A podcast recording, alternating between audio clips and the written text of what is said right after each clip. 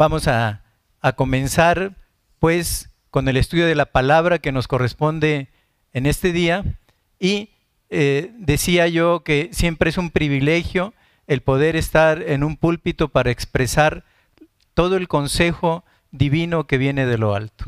Así es que hoy va a ser un día más de estudio. Espero que estemos atentos, que haya la guía del Espíritu Santo y les voy a pedir para que podamos introducirnos a lo que es este estudio ya, que abramos nuestros libros en, eh, en la epístola de los hebreos.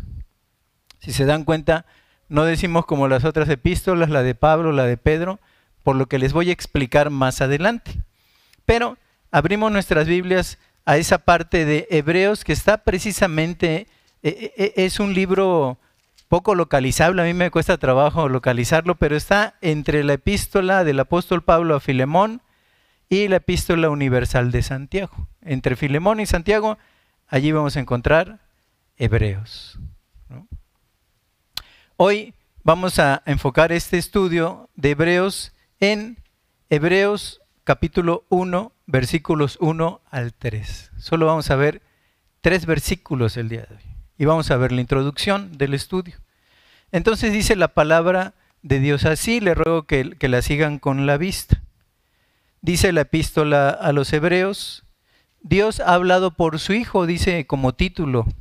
Acuérdense, los títulos son una adición que se hizo posterior a la escritura de, que hicieron los santos hombres inspirados por Dios al escribir eh, toda, toda la profecía, toda la escritura que está en la palabra. Dice así el versículo 1 del capítulo 1 de Hebreos. Dios, habiendo hablado muchas veces y de muchas maneras en otro tiempo a los padres por los profetas, en estos postreros días nos ha hablado por el Hijo, a quien constituyó heredero de todo y por quien asimismo hizo el universo, el cual, siendo el resplandor de su gloria y la imagen misma de su sustancia, y quien sustenta todas las cosas con la palabra de su poder, habiendo efectuado la purificación de nuestros pecados por medio de sí mismo, se sentó a la diestra de la majestad de las alturas. Y para enfocar nuestra lección, Hebreos 11 del 1 al 3. Ahí vamos a enfocar nuestra lección hoy. Es pues la fe, la certeza de lo que se espera, la convicción de lo que no se ve porque por ella alcanzaron buen testimonio los antiguos. Por la fe, entendemos haber sido constituido el universo por la palabra de Dios, de modo que lo que se ve fue hecho de lo que no se veía. Vamos a orar. Padre, te damos gracias en esta hora. Te damos gracias por el enorme privilegio de hablar y de escuchar tu palabra. Señor bendito, te rogamos que tu Espíritu Santo sea nuestro guía, sea nuestro maestro y nos enseñe lo que tú quieres que aprendamos en esta mañana. Que este, estos textos que se van a ocupar sean para la más alta edificación de la iglesia y que al salir de este lugar vayamos pensando en lo enseñado para aplicarlo en nuestras vidas. Te lo pedimos en el nombre de Jesús. Amén. Bien, vamos a, iniciar un estudio basado en la epístola a los hebreos, pero esta vez me gustaría enfocarme en este estudio solo en el capítulo 11 de Hebreos, que es conocido, eh, eh, se podría decir tradicionalmente dentro del mundo cristiano, como la galería de la fe. Entonces, en este, en este estudio solo vamos a ver Hebreos capítulo 11, no el día de hoy. Es decir, va a ser un estudio, creo yo, que es relativamente largo. Hoy lo vamos a comenzar. Pero antes me gustaría introducir, antes de introducir el tema, ¿verdad? Eh, me gustaría empezar diciéndoles que la epístola a los hebreos es singular en el Nuevo Testamento. Y es singular, yo diría, básicamente por tres razones. La primera es que no comienza como una carta. Si ustedes vieron cuando, cuando yo comienzo a leer este, este capítulo 1, no comienza, por ejemplo, diciendo eh, el apóstol saluda a los hermanos de Tesalónica, ¿no? O eh, los amados saludan a la iglesia de Éfeso. No comienza como una carta, como una epístola, que eso significa epístola, es una carta, sino que eh, comienza de una manera muy diferente a todas las cartas epistolares que vemos. Porque comienza diciendo el, versículo 1, Dios habiendo hablado de, muchas veces y de muchas maneras a los padres, ¿no? Por los profetas, nos ha hablado esta vez por el Hijo, ¿no? A quien constituyó eh, heredero de todo y por quien asimismo hizo el universo una forma rara de entrar para una epístola. ¿no? Entonces, no es eh, en, el sentido común una epístola escrita con el puño y letra de alguien que está saludando de manera afectuosa como por carta a alguien. Pero sin embargo, sí termina como una epístola, porque si nosotros vemos el, el final de la epístola en el capítulo 13, allí dice deberes cristianos, esto es lo epistolar. Una carta sirve, eh, eh, hijo, fielmente te conduces, ¿no? Y no hay mayor gozo que este, ¿no? Que mis hijos vivan en la verdad. Es decir, la, carta siempre tiene la calidez de la pluma del autor y lleva inmerso su corazón cuando escribe. Pero sí termina como una epístola porque eh, el, el, versículo 13 bajo el título de deberes cristianos dice, permanezca el amor fraternal. No olvidéis de la hospitalidad, dice, porque sin saberlo algunos recibieron ángeles en su casa, ¿no? Y luego más adelante dice, acordaos de los presos, y, y, luego más adelante dice, honroso sea el matrimonio y el hecho sin mancilla, sean vuestras costumbres sin avaricia, acordaos de vuestros pastores, dice, que os hablaron la palabra de Dios. O sea, termina como una epístola clásica, pero no comienza así, ¿no? Dios habiendo hablado en muchas ocasiones, de muchas maneras, a través de, o, a los padres por los profetas, esta vez nos ha hablado por el Hijo. Entonces, es, es una rara amalgama de lo que entre lo que es un libro escrito de la Biblia, ¿no? Y lo que es una epístola que surge de la pluma y del corazón de alguien.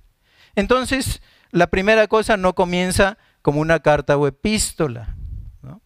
La segunda cosa, Hebreos es el estilo más literario, el estilo de escritura más literario de todo el Nuevo Testamento. Yo sé que está escrito en el griego popular que se hablaba en aquel tiempo, en el, griego koiné, pero era un griego con una lucidez, con una elegancia en la escritura de Hebreos que es digna de reconocimiento. Entonces, no es una epístola, llama la atención en, en sus términos reales o no comienza como una epístola. Hebreos tiene todo el mejor estilo literario del griego antiguo.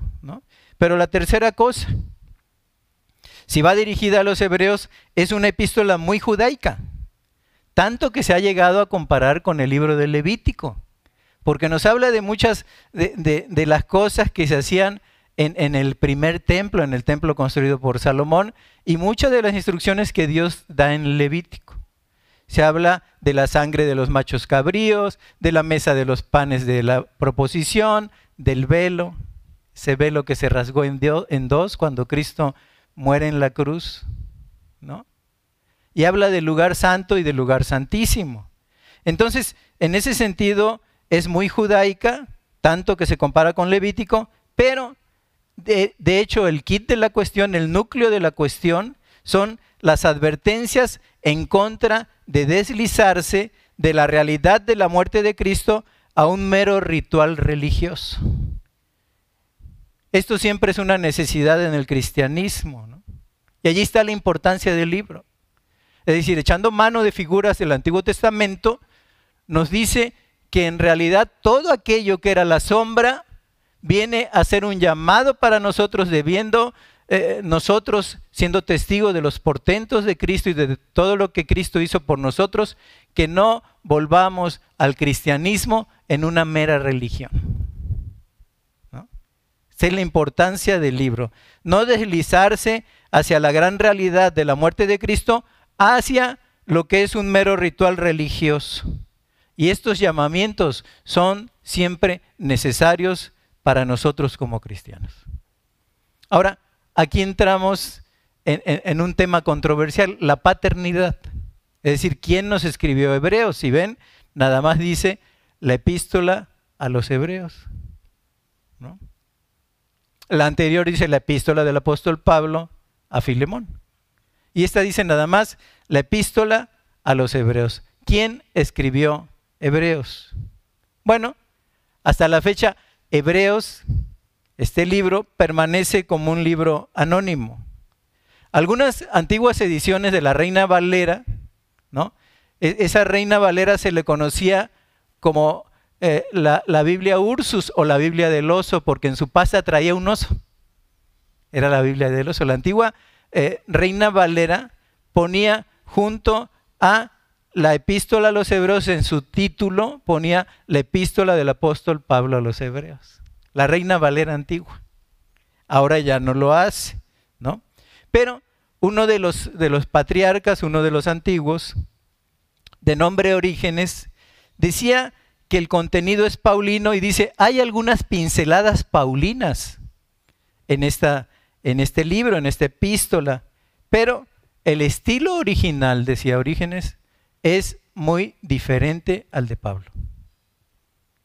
Ahora, yo creo que esto no excluye la paternidad paulina, porque un genio literario de la calidad de Pablo era una pluma maestra la que tenía Pablo, ¿no? puede cambiar o puede alterar su estilo literario al escribir. Es lo que sucede a veces cuando, cuando alguien que es cuentista, ¿no? Escribe de repente una novela y dicen, bueno, sería como si Esopo escribiendo en sus fábulas antiguas, ¿no? Dijera, bueno, hay una gran novela de Esopo, bueno, pues se sale de su estilo narrativo. Entonces, aunque Orígenes diga esto, que nota pinceladas, puede ser que aún Pablo haya cambiado su estilo literario al escribir este, esta epístola, esta carta, ¿no? A lo que son los hebreos. Ahora, a lo largo del tiempo, fue pasando el tiempo, y se fueron eh, sugiriendo diferentes autores. Unos decían, puede ser de, quien llamaba eh, Pablo el médico amado, ¿no? Puede ser la pluma de Lucas, ¿por qué? Pues estaba él muy compenetrado con el estilo de escritura de Pablo, por un lado, y por otro, se podría decir que Pablo conocía, ¿verdad?, todo lo que había sido el camino, todo lo que había sido la pluma y todo lo que había sido el desarrollo de vida del apóstol. Entonces, por eso algunos dicen, es posible que sea de la autoría de Pablo, pero han llamado a otros como posibles autores. Por ejemplo, se ha dicho que puede ser Bernabé, que puede ser Silas quien lo escribió, que puede ser Felipe, ¿se acuerdan de aquel Felipe y el eunuco? ¿no? E incluso dicen, puede ser de la autoría de Aquila y de Priscila. Pero en el siglo XVI viene Lutero y sugiere a Apolos. ¿no? Dice, no, esto fue, e, es una carta escrita por Apolos. Y este hombre sí se ajusta al estilo y contenido del libro. Porque dice la misma escritura que este hombre era poderoso en las escrituras del Antiguo Testamento. Pero además de ese poder que tenía, ¿verdad? En ese, en ese sentido, también era muy elocuente Apolos en todo lo que decía.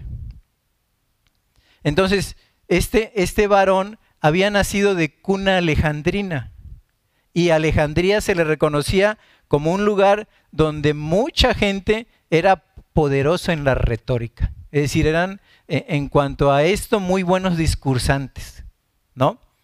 Pero, ¿qué tiene en su contra el pensar que es de la autoría de Apolos? Bueno, lo contra que tiene, ¿no? Se podría decir es que ninguna tradición alejandrina apoya su autoría. No hay nadie dentro de los de Alejandría, que tiene muchos patriarcas, ¿verdad?, en su haber, que apoyen la autoría de Apolos. Y entonces podemos pensar que es muy poco probable que si un nativo de Alejandría hubiera escrito una epístola de tal magnitud como la de los hebreos, ellos, los alejandrinos, no lo hubieran reconocido. Hubiera tenido tintes de héroe local, ¿no? Que entrara a formar el canon de las escrituras. Entonces, nadie de la escuela alejandrina apoya el hecho o dice que el libro de los hebreos sea de la paternidad de Apolos, ¿no? Entonces, en este, en este sentido, nosotros al observar, encontramos dentro de la historia una sugerencia que a mí me agrada mucho. Y se ha dicho que Pablo sí escribió Hebreos, pero que veló a propósito su paternidad debido a los prejuicios judíos contra él. Es decir, Pablo sabía que al abandonar el judaísmo prácticamente se habría hecho un paria de su misma patria. Entonces en este aspecto dicen, es posible que haya sido Pablo, a mí me gusta esto, yo creo que Pablo a manera personal escribió la epístola a los hebreos por lo que encuentro al final, que dice que, espera ir a verlos pronto, habla de Timoteo y digo, bueno, como que me lleva a pensar que puede ser Pablo pero que haya escrito efectivamente como no tenía buen nombre ni buen prestigio, ¿no? Y era perseguido para matarlo por los judíos, que haya escrito la epístola, pero de una manera con un estilo literario diferente. Esto es pues en cuanto a la paternidad. Ahora, ¿cuándo fue escrito? Se ha datado muy bien la fecha, ¿eh? se cree que está muy bien datada, y Hebreos fue escrito entre el año 63 o 65 de nuestra era.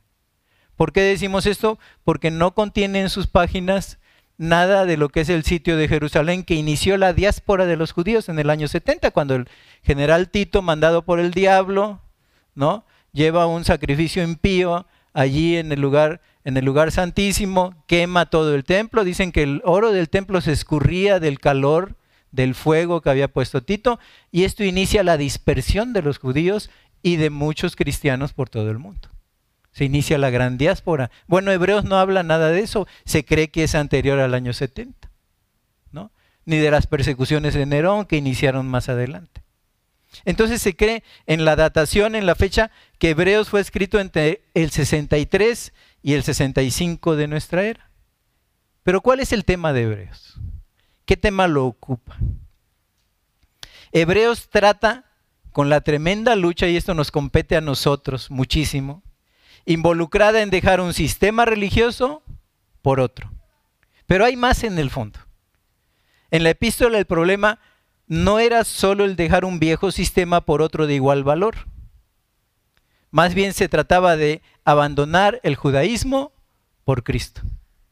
Dejar una religión por la persona de Cristo. Y así como Cristo lo había dicho alguna vez, nadie pone vino nuevo el vino nuevo de Cristo en odres viejos porque se rompen. O nadie pone un remiendo, ¿no? De, tela nueva en, un paño viejo porque se rasga. Eso era. Es decir, la, tirantez ¿no? que hallamos dentro de la epístola es que el autor está hablando de lo que fue el sistema judío, de que fue, lo que fue toda la tradición judía, pero ahora está hablando del excelente conocimiento de Cristo que está por encima de la tradición judía. Entonces, en este, en este sentido, esta carta fue escrita a personas de trasfondo judío, personas de trasfondo judaico. Y estos judíos habían oído el mensaje o bien de los, los apóstoles directamente a los que está dirigida la carta, o bien de los cristianos de primera generación que habían surgido a partir de Hechos 2, cuando, cuando esa iglesia lleva a cabo su acta de nacimiento, ¿no? y el Espíritu se derrama en forma de, de lenguas de fuego, en forma de diferentes lenguas nativas en las que hablaba cada quien. ¿no? Y en este sentido, se cree que estos judíos o escucharon de apóstoles o escucharon de cristianos, de predicadores de primera generación de la iglesia, el Evangelio de Cristo. Y en este sentido, se podría decir que habrían respondido a las buenas nuevas de tres maneras. La primera manera de responder al mensaje, así ha sido siempre, así seguirá siendo, es que unos creyeron en el Señor Jesucristo y fueron genuinamente convertidos. La segunda clase, que es, eh, un problema de aquellos que escucharon, muy actual, es que algunos profesaron el cristianismo, fueron bautizados, tomaron su puesto en las asambleas locales, sin embargo, nunca habían nacido de nuevo por el Espíritu Santo de Dios. Eran lo que conocíamos cristianos nominales. Eran de nombre, pero en realidad nunca habían degustado, ¿verdad? De una, de una conversión tan profunda que cambiara las raíces de su forma de vivir a través de Cristo. Entonces los que le recibieron y fueron adicionados, ¿verdad?, a los salvos, luego los que le recibieron empezaron, se bautizaron, porque, porque un requisito para, entrar, ¿verdad?, dentro de esa iglesia era bautizarse, tan pronto llegaban. ¿no? Pero dentro de ese nominalismo, podríamos decirlo, en realidad nunca habían nacido de nuevo. Y las terceras personas que habían escuchado el mensaje, ¿no? Bueno, de plano rechazaron el mensaje de salvación. Entonces, ¿a quién se dirige la epístola? La epístola confronta a estas dos clases de hombres y nos va a hacer mucho bien para nuestro corazón. ¿no? Primero, Hebreo se refiere a los verdaderamente salvados. Y segundo, Hebreo se refiere a aquellos que no tenían más que una, se podría decir, cubierta superficial de cristianismo. Eran bañados ¿no? por cristianismo. Se bautizaron, quizá trabajaban en la iglesia. Y era eh, lo, que, el Señor Jesucristo había dicho alguna vez, ¿no? Dice, en aquel día muchos llegarán y diciendo, Maestro, en, tu nombre echamos fuera demonios, en tu nombre echamos, eh, hicimos muchos milagros, y el Señor les dirá en aquel día, apartaos de mí, hacedores de maldad, porque nunca os conocí. Qué triste es la realidad del que el, cristianismo actual está inundado de este tipo de cristianos superficiales. Pero para ellos va la epístola. Para ellos va la epístola. En esta carta vemos entre líneas los poderosos argumentos empleados por los judíos para persuadir a los hebreos conversos de volver al judaísmo. Y lo podemos ver línea tras línea. Es decir, ¿qué tenía el judaísmo que lo haría deseable aún para los que se habían convertido a Cristo de dejar a Cristo y regresar, de apostatar de su fe y regresar en un momento dado al sistema judaico? ¿no? Bueno, ¿qué decían ellos? Mira, nosotros tenemos la rica herencia de los profetas decían los judíos. Nosotros tenemos el destacado ministerio de los ángeles en el pueblo de Dios. Porque vez tras vez cuando Dios enviaba un mensaje, lo enviaba a través de sus ángeles. Y lo enviaba al pueblo de Dios. Luego tenemos la asociación con el ilustre legislador Moisés. Luego tenemos la honra de contar entre nosotros al brillante caudillo Josué. Luego tenemos, desde luego, la gloria del sacerdocio arónico. ¿no? Las vestiduras de... Ha de haber sido impresionante ver en aquellos tiempos las vestiduras del sumo sacerdote.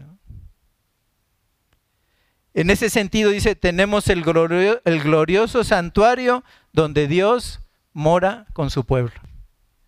Una de las siete maravillas del mundo antiguo, el templo de Salomón, donde la gloria de, de, de Jehová bajaba, ¿no? Y a través de la luz del Shekinah se podría decir que la presencia de Dios habitaba en esa gloria en medio de su pueblo. Y ellos también podían decir el pacto de la ley dada por Moisés, ¿se acuerdan? Un día allá en el monte Oreb escrito por las manos de Dios, ¿no? Aquellos mandamientos, aquella, aquella ley que fue dictada a través del Espíritu Santo. Tenemos el mobiliario dispuesto por Dios y el magnífico velo. ¿no? Y tenemos los servicios en el santuario y en especial un día glorioso para Israel, el día del Yom Kippur, o el gran día se le conoce hasta la fecha como el gran día de la expiación nacional.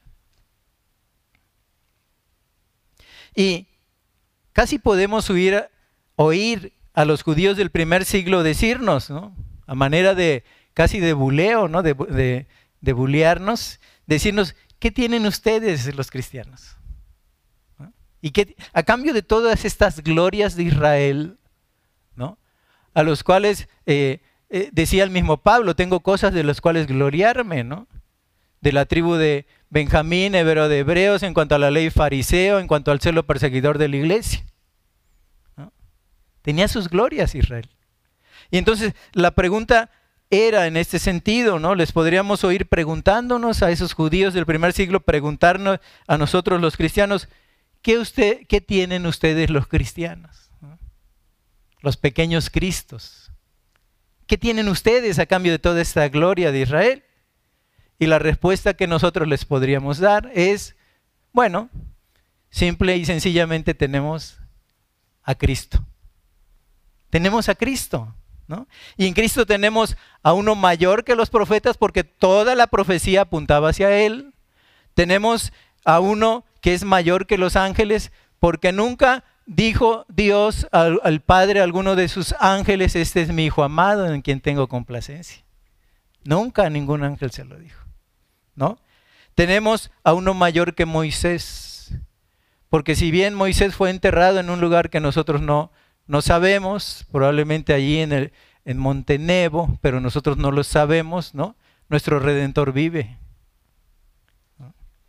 Tenemos a uno mayor que Josué, porque si bien Josué llevó a cabo la conquista de cierta porción, de territorio, él escuchó lo mismo que Moisés, mira, tú ya eres viejo y todavía te queda mucho territorio por conquistar. Pero el Señor Jesucristo cuando puso su vida en expiación. Entonces ha visto linaje por más de, de 20 siglos que estamos viviendo ya en el 21. ¿No? Uno mayor que Moisés es el que está con nosotros, uno mayor que Josué, uno con un sacerdocio superior al de Aarón. Porque el mismo Hebreos dice que este sacerdote nuestro, Jesucristo, fue constituido según la más pura orden de Melquisedec. Entonces tenemos uno mayor que Aarón en el sacerdocio, uno que sirve en un mejor santuario, ¿no? Porque ahora está sentado a la diestra del Padre y está preparando un lugar para nosotros. Un lugar con calles de oro y mar de cristal. Y está ahora en ese mejor santuario sentado a la diestra del Padre, donde recibe gloria y honra por los siglos de los siglos. Y luego tenemos uno que nos introduce a un mejor pacto, porque es un pacto que lleva toda la gracia de Dios y que ya no hace falta eh, cumplir con todos los rituales de la antigüedad, sino aquel que se acerca con fe, se hace eh, acreedor por la gracia de Cristo, ¿no? acreedor por la gracia divina a un mejor pacto en Jesucristo, el nuevo pacto que hizo a través de su sangre. Y luego tenemos a uno que es el antitipo del mobiliario y del velo, ¿no? que les decía ese mismo velo que hablaba de la sombra de lo que había de venir. Una vez que muere Cristo se rasga y para que no hubiera dudas de que alguien lo rasgó desde abajo, se rasga desde arriba hacia abajo. Y dice que nos abre un camino nuevo y vivo y que entonces tenemos ya la confianza para entrar en el momento que tú te pones de rodillas y prestas eh, o echas mano de la oración para entrar con confianza al lugar santísimo, donde entraba nada más una vez al año el sumo sacerdote, pero en su condición de hombre le tenían que amarrar campanitas y un cordel, porque si se dejaban de oír las campanitas en su movimiento, entonces el cuerpo, ya muerto, era sacado a través del cordel que se le amarraba. Nosotros ya no tenemos ese miedo siendo tan pecadores como somos. ¿No? Tenemos libertad por la sangre ¿no? que Él derramó y por ese rasgar del velo tenemos libertad a, a, entrar en el momento en que tú entras en concordancia, entras en unión con el Padre a través de la oración o de tu pensamiento, ¿no? De entrar en el mismo lugar santísimo sin peligro de muerte, porque nuestra Pascua, ¿verdad? Ya ha sido sacrificada. Ese Cristo es nuestra garantía de que podemos entrar. ¿no? Uno pues que es el antitipo del mobiliario y del velo, y uno que ha hecho la expiación por el pecado de una sola vez y para siempre. Ya no es necesario el sacrificio continuo de los machos cabríos, ¿no? Porque Cristo ha sido sacrificado y ese sacrificio es suficiente para limpiarnos del pecado y de toda maldad de una buena vez y para siempre. Entonces miren, ¿qué tienen ustedes? Tenemos a Cristo al Señor de la gloria, al autor de, de, este universo, ¿verdad? El creador de este universo, Él es nuestro Padre. Él es nuestro Papá. Así como las estrellas se desvanecen de la vista bajo la mayor gloria del sol, así los tipos y las sombras del judaísmo se eclipsan y desvanecen ante la más excelsa gloria de la persona y obra de Jesucristo. Pierden todo su brillo ante el Rey de Reyes y Señor de Señores. Entonces, queridos hermanos, queridas hermanas, el mensaje de Hebreos es tan oportuno hoy como lo fue en el primer siglo de la iglesia. Nosotros hoy tenemos necesidad, queridos hermanos, una urgente necesidad, de recordar en el día a día, de recordar constantemente los eternos privilegios y bendiciones que tenemos en Cristo. A veces los tenemos en poco. Pero el Señor no quiere eso y por eso nos manda en su escritura epístolas de este tipo, como la de los hebreos. Necesitamos aliento para soportar a pesar de la oposición y las dificultades. Todos, todos nosotros, los que somos creyentes, necesitamos ser advertidos en contra de volver a una religión ceremonial. A solo reunirnos los domingos, queridos hermanos. Y esto, en el mejor de los casos, con esta pandemia. ¿No? Pero en este, en, este, en este caso, ¿verdad? Sobre todo, nosotros no podemos hacer eso, ¿no? De estar por ahí escondidos tanto tiempo, queridos hermanos. Necesitamos eh, eh, recordar siempre en nuestra memoria lo que Él ha hecho por nosotros. Y queridos hermanos, si usted reconoce fielmente delante de Cristo, nos ha salvado de cosas peores que estas. Nos ha salvado en nuestras vidas de cosas peores que estas. Y la peor cosa de la que nos salvó es de una vida completamente bajo el pecado y la condenación, de una vida de tinieblas, de una vida sin Él. Él nos salvó, queridos hermanos. Y qué urgente es recordarles, ¿no? Recordarnos a nosotros, queridos hermanos, que pase lo que pase con las pandemias, nuestro servicio a Cristo tiene que ser continuo. Imagínense que, los judíos en aquella época que no tienen un, mejor sacerdote que el sacerdote nuestro, hubieran interrumpido el continuo sacrificio por causa de las pandemias. Entonces nuestra vida, así como, como nos no lo dice, os ruego por las misericordias de Dios, y recuerda un tipo del Antiguo Testamento, que entreguéis vuestro cuerpo en sacrificio vivo, santo y agradable a Dios, que es vuestro culto racional.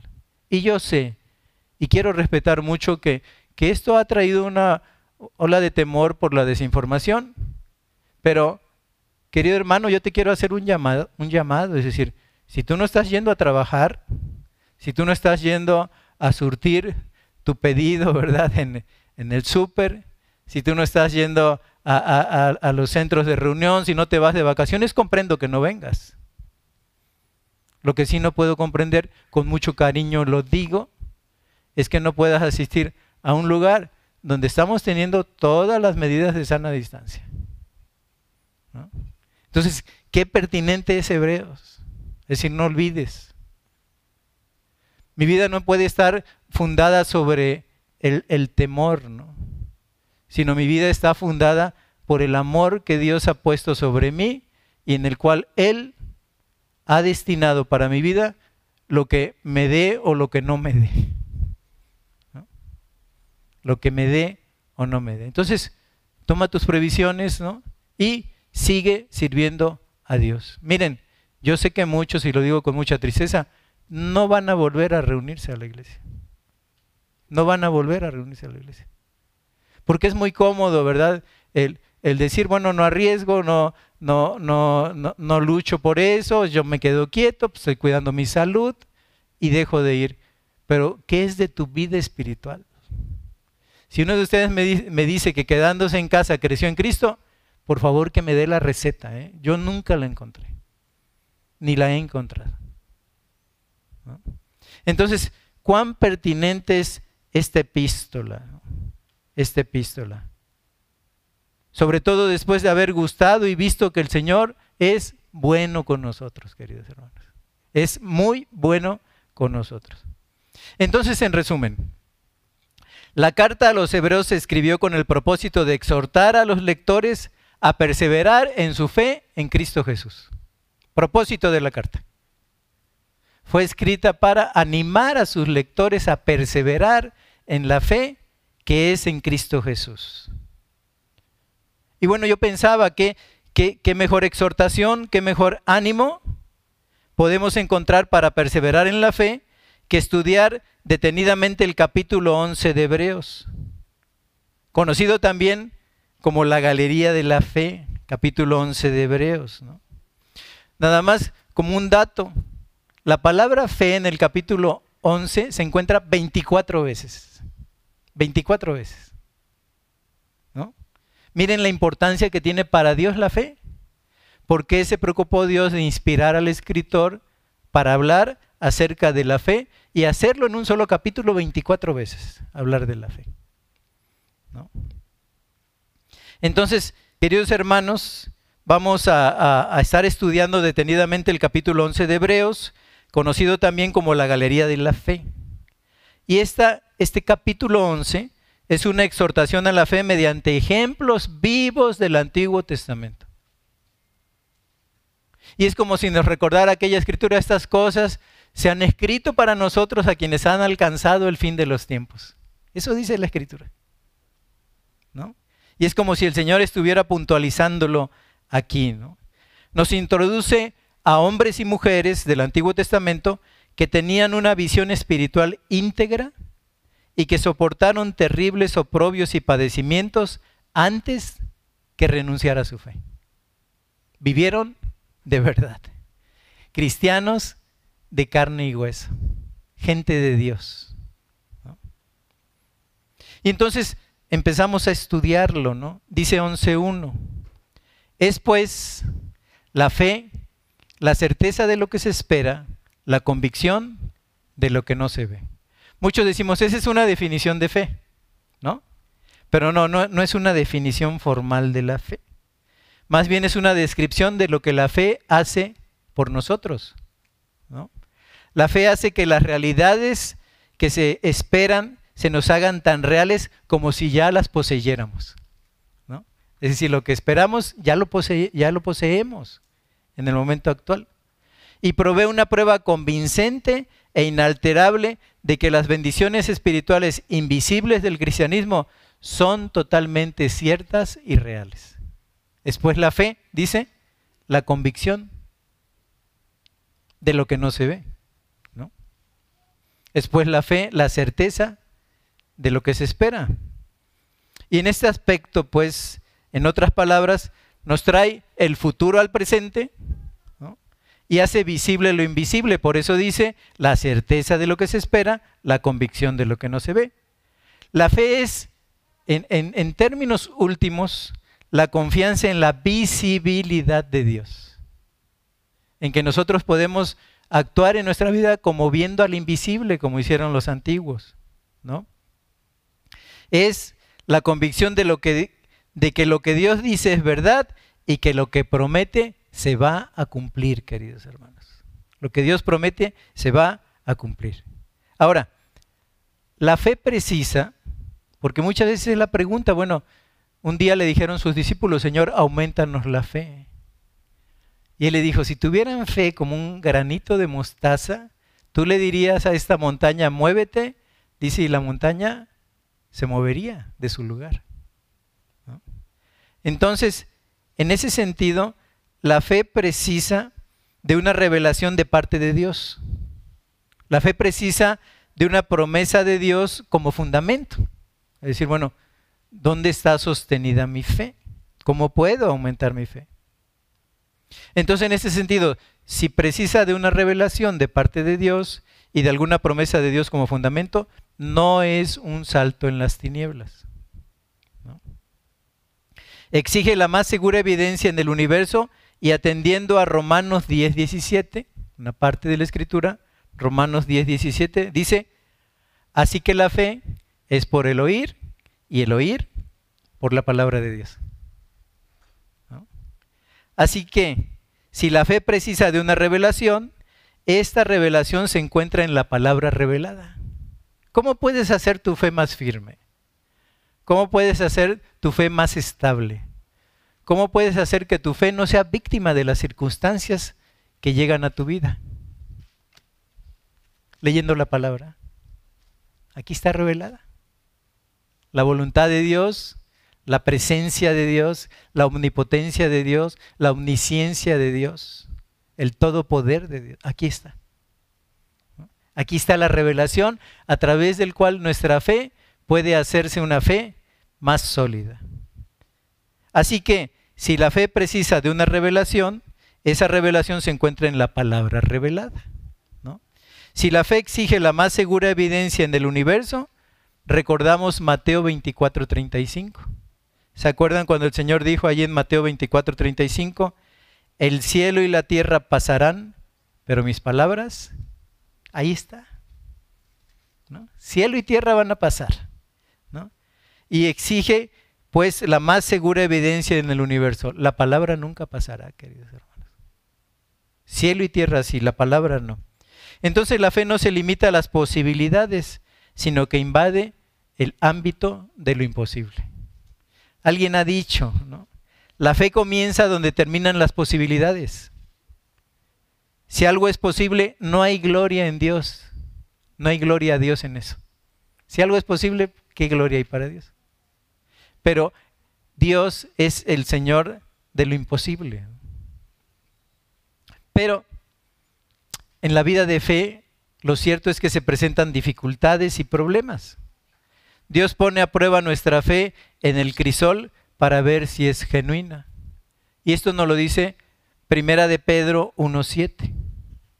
Dice Primera de Pedro 1.7, para que sometida a prueba su fe, mucho más preciosa que el oro, el cual aunque perecedero se prueba con fuego, sea hallada en alabanza, gloria y honra cuando sea manifestado Jesucristo. Es para Dios nuestra fe es más preciosa que el oro. Y miren que la Nueva Jerusalén tendrá calles de oro y mar de cristal. Pero nuestra fe para Dios es más preciosa que el oro. Pero como un día dijo George Mueller, las dificultades son el alimento de la fe. Las dificultades son el alimento de la fe. Y esto lo aprendí bien al finalizar el mes de julio y empezar agosto. Cuando yo, por, por el favor de Dios, adquiero el COVID, ¿no? Y entonces cuando vemos que mi oxigenación ya iba por ahí de los 80, ¿no? Iba no en los años 80, sino 80 de saturación de oxígeno, 80% le pregunto a Adán, ¿tú cómo ves? Dice, pues lo que tú me digas, papá. Y, le digo, pues llévame al hospital. Y cuando entro allí, la verdad, eh, no me considero de ninguna manera un héroe de la fe, pero hubo algo que Dios hizo, ¿no? En el poder del Espíritu Santo, en el cual yo iba completamente tranquilo. Iba completamente tranquilo. Pero ahí no termina todo, ¿no? Ya a través de los días de estar acostado en esa cama, ¿no? Estar siempre con el suero, con las inyecciones, con, con las medidas de, de todo lo que estaba manifestando mi cuerpo.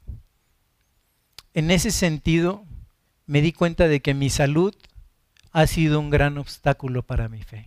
Queridos hermanos, usted que me escucha, preste atención. La salud se vuelve un gran obstáculo de la fe.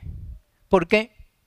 Porque este servidor cada día iba abandonando más la lectura de la palabra, cada día iba abandonando más la oración, cada día iba abandonando más ese, ese diálogo ¿no? tan, tan especial, tan glorioso, tan, tan celestial que se tiene con el Padre.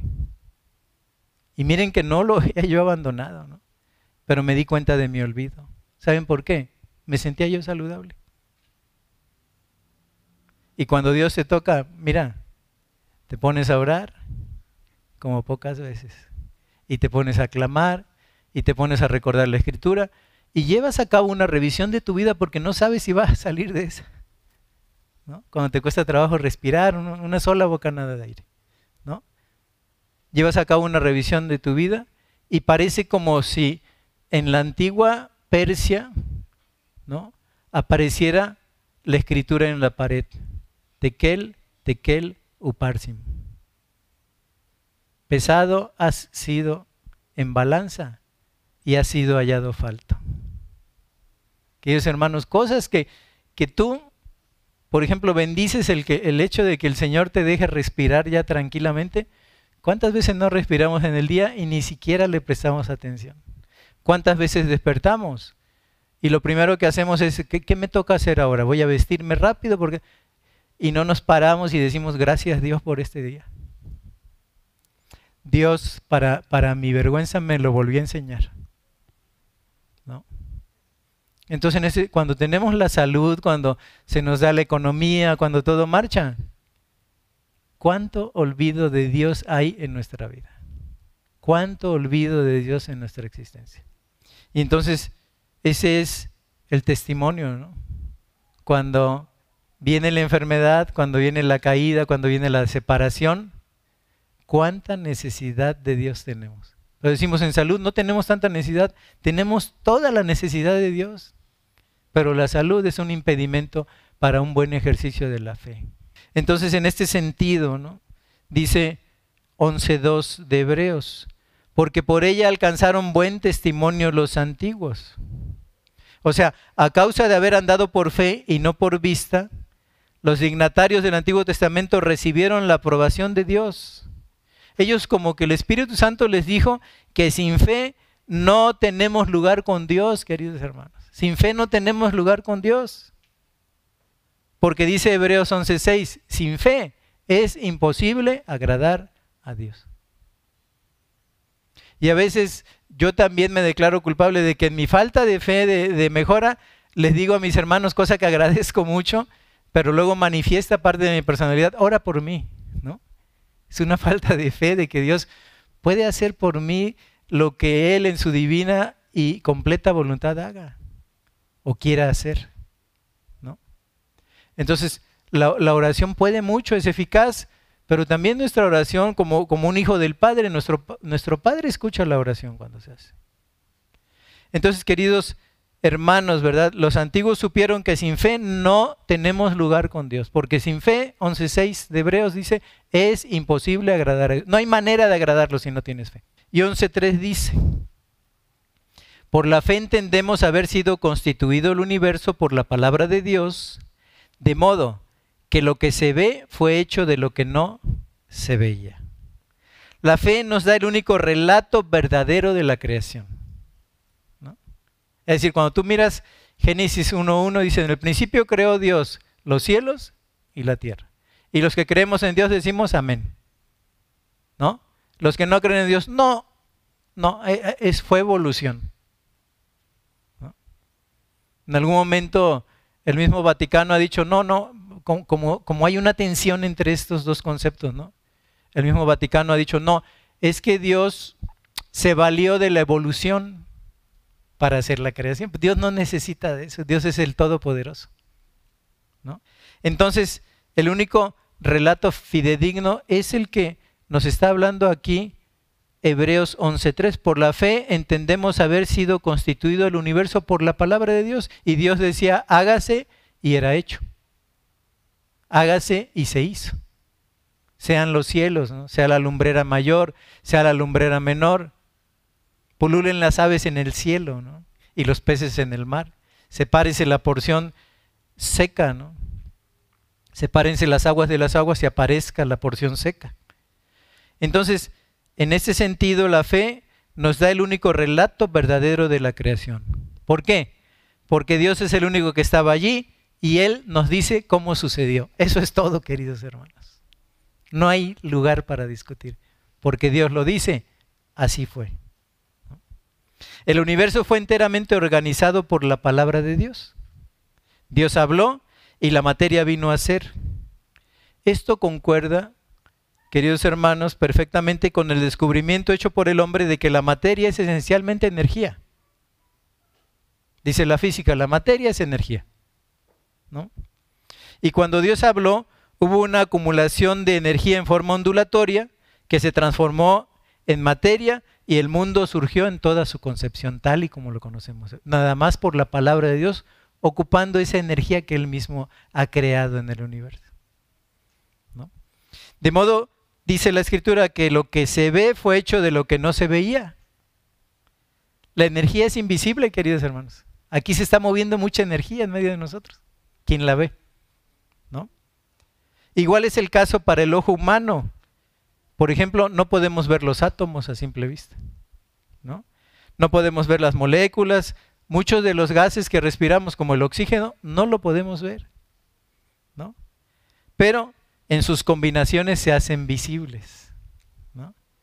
El hecho de la creación, tal como está expuesto en Hebreos 11.13, 11.3, es indiscutible, nunca ha sido mejorado y nunca lo será. En el principio creó Dios los cielos y la tierra. Y por la fe entendemos haber sido constituido el universo por la palabra de Dios. ¿Qué les parece, hermanos? ¿Qué les parece todo esto? Así que hermanos, con la ayuda de Dios, en las próximas citas yo voy a prepararles una exposición. Van a ir como a la Galería Alba de la Canal, a la Pinacoteca Diego Rivera, a la Galería del Estado, ¿no? Les voy a preparar una exposición, ¿no?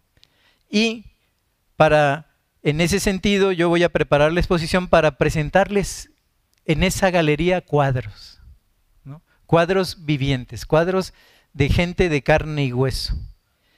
El Espíritu Santo nos ha seleccionado las vidas y las obras que serán expuestas en la galería. Yo con el poder del Espíritu Santo, con el favor de Dios, voy a hacer mi parte. Pero se requiere de su parte. Se requiere que se preparen para entrar a la galería de la fe. Vengan, arréglense a buena hora, prepárense, ¿no? Y Quizá nos va a hacer falta, queridos hermanos, se los aconsejo, como cuando visita uno las, las, galerías, una libreta, un, un, lapicero para apuntes y usted que nos ve, que nos hace favor de vernos a través de la red y seguirnos, ¿no? Anímese, visite nuestra galería de Hebreos 11, la galería que el Señor nos ha obsequiado con el poder del Espíritu Santo, pero hágalo presencialmente. Venga, venga a la galería, lo invito cordialmente. ¿no? Yo tengo una gran expectación de cómo vamos a avanzar en nuestra carrera cristiana a través del estudio de los grandes hombres que nos precedieron y que nos dejaron su ejemplo, así como Cristo nos dejó su ejemplo para que sigamos sus pisadas y podamos estudiar esta galería y aprendérnoslas. Hay personajes eh, todos importantes, ¿no? Todos importantes. Por ejemplo, Dice, ¿y qué más digo? Porque el tiempo me faltaría contando de Gedeón, es 11.32 de Hebreos, de Gedeón y de Barak, de Sansón, de Jefté, de David, así como de Samuel y de los profetas. ¿Se lo sabe usted? Si yo le preguntara hoy o pusiéramos un examen, a ver, cuéntame qué hizo Gedeón, cuéntame qué hizo Barak, cuéntame qué hizo Jefté. ¿no? Son, vidas que se nos perdieron a través de, del tiempo y de nuestra mente, ¿no? se nos metieron entre los entretelones de lo que es nuestro pensamiento, pero los vamos a rescatar ¿no? para la gloria de Cristo. Los vamos a traer y los vamos a exponer aquí en esta galería, a la cual está cordialmente invitados. Que el Señor les bendiga. Vamos a orar. Padre, te damos gracias en esta hora. Qué bien que nos haces Señor, al traernos esta escritura para nuestra superior edificación. Ayúdanos. Aumenta nuestra fe, Señor. Que estudiemos la palabra con fe, que vivamos con fe, que pensemos con los ojos, que miremos las cosas con los ojos de la fe, Señor. Porque sin fe es imposible agradarte. Ayuda a nuestra fe. Y la mejor manera es estudiar toda la revelación que tú nos diste en tu palabra. Y en especial estaremos estudiando el capítulo 11 de Hebreos, la galería de la fe. Bendice a mis hermanos en esta tarde, a todos los que nos escuchan a través de la red.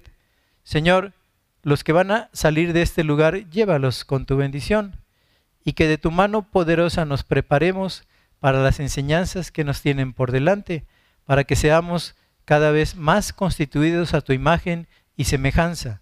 Te lo pedimos en el nombre de Jesús. Amén. Que les vaya bien, una bonita tarde.